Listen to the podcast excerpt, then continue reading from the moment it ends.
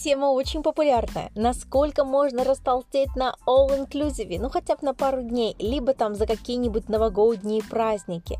Каждый год люди спрашивают одно и то же. Ну, потому что чревоугодная обезьяна такая обезьяна, и ей всегда хочется одного и того же. Пожрать хорошенечко и желательно еще не мучиться от чувства вины. Давайте представим ситуацию, что у вас случился такой all-inclusive, когда был, была еда, был алкоголь, десертики, короче, безудержное веселье. Утро после застолья, ну, всегда начинается с тяжести в тушке и явном увеличении живота, как будто вот-вот вы прошли первый скрининг. И так получается не только потому, что вы прям резко растолстели. Здесь простое объяснение. Пищевой ком намного больше обычного. Представь две заполненные полосы московского трафика. Машины, в которых одновременно пытаются влезть в пробку. Но не стоит забывать про психопатов, которым нужно быстрее всех попасть, и они сигналят. Вот в этой роли выступает вода которая не задерживается в желудке более 10 минут. Она сразу устремляется в нижний отдел кишечника. То есть вот когда ты выпиваешь, максимум 10 минут, потом оно все уйдет вниз и, скорее всего, ты побежишь в туалет. Но к тому, что вода в желудке не задерживается. А вот представь, что смузи из жирных салатов, алкоголя, закусок, загнивающего белка, если съесть недостаточно клетчатки, всяких там фруктиков и тортиков бродит у тебя внутри, пытаясь определиться, кто выйдет первым первым. Последними всегда покидают чат тушки жиры с белком. Например, свинине нужно 6 часов, чтобы нормально ферментироваться. Это минимум. Поэтому на застолье лучше объедаться рыбой. Она усваивается намного быстрее и ферментируется за максимум за несколько часов, если это жирная рыба. И вот твой живот вздулся, потому что пробка, адская пробка на выход. Не хватает жидкости, она же уже давно стекла вся вниз. А вот эта адская смесь, она пытается пропихнуться в твою кишку и найти выход. На самом деле кипиш и скорость здесь не помогут.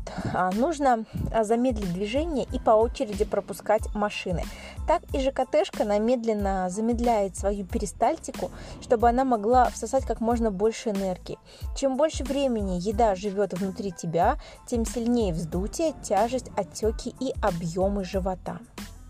Давайте представим а, марафоночку, которая привыкла кушать, а, например, на 1500 калорий, ну и тут она обожралась, прям всего-всего.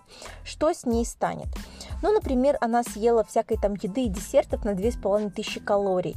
Алкоголь сухое 1000 калорий. На самом деле набухать 1000 вообще ничего не стоит. Ну и отсутствие тренировки. Например, она могла потратить 400 калорий, а не потратила никуя. Получается, что у нее лишние 2000 калорий. А, важно понимать, что вы ели что вы ели, потому что углеводы сохраняют лишь 15% а, своей энергии в качестве жира, а вот жиры остаются на 60.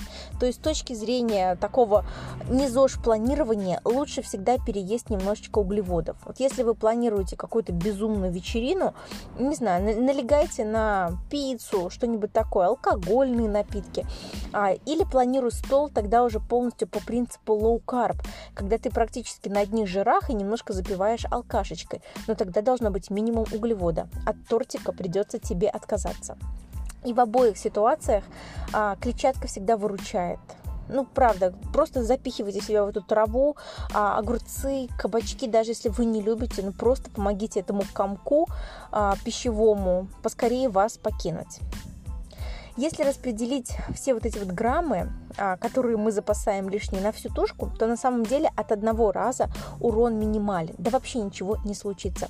Чтобы заметить прибавку жира и новые складки, нужно жрать хотя бы 5 дней, прям очень сильно. Но я вообще сомневаюсь, что вам совесть позволит. Да у вас физухи не хватит 5 дней жрать без остановки. Если вы хоть немножко до этого были в режиме, ну просто вы сами себя, скорее всего, спасете да и некомфортно. Чувствуешь себя просто какой-то э, ужасной свинкой, которая всех предала. За выходные в самом прожорливом случае вы наберете 300 грамм жира. А убрать их можно за неделю тренировок и питания. Поэтому не надо драматизировать. Даже если вы один там два раза облажались, нажрались, вообще это вам все простится, скорее всего. Просто не нужно себя за это хейтить, наказывать и пытаться себе внушить, что как будто все рухнуло. Нет, это не сгорел сарай, гори хата. В ЗОЖе все намного мягче и гибче. Если вы облажались, ничего, вы встали, отряхнулись и пошли дальше. И ничего не будет, поверьте. Я все это проверила на себе и бухала, и ела, чтобы точно вам заявить. Если ты на 80% в режиме, и иногда у тебя случается вот такое дерьменко, ничего страшного. Тушка, пока ты более или менее молода, она тебе все прощает прощает. Поэтому выше нос тренируемся не как наказание, а как удовольствие. Едим не как высшая награда в жизни, а как хороший источник топлива и радости. Всем пока!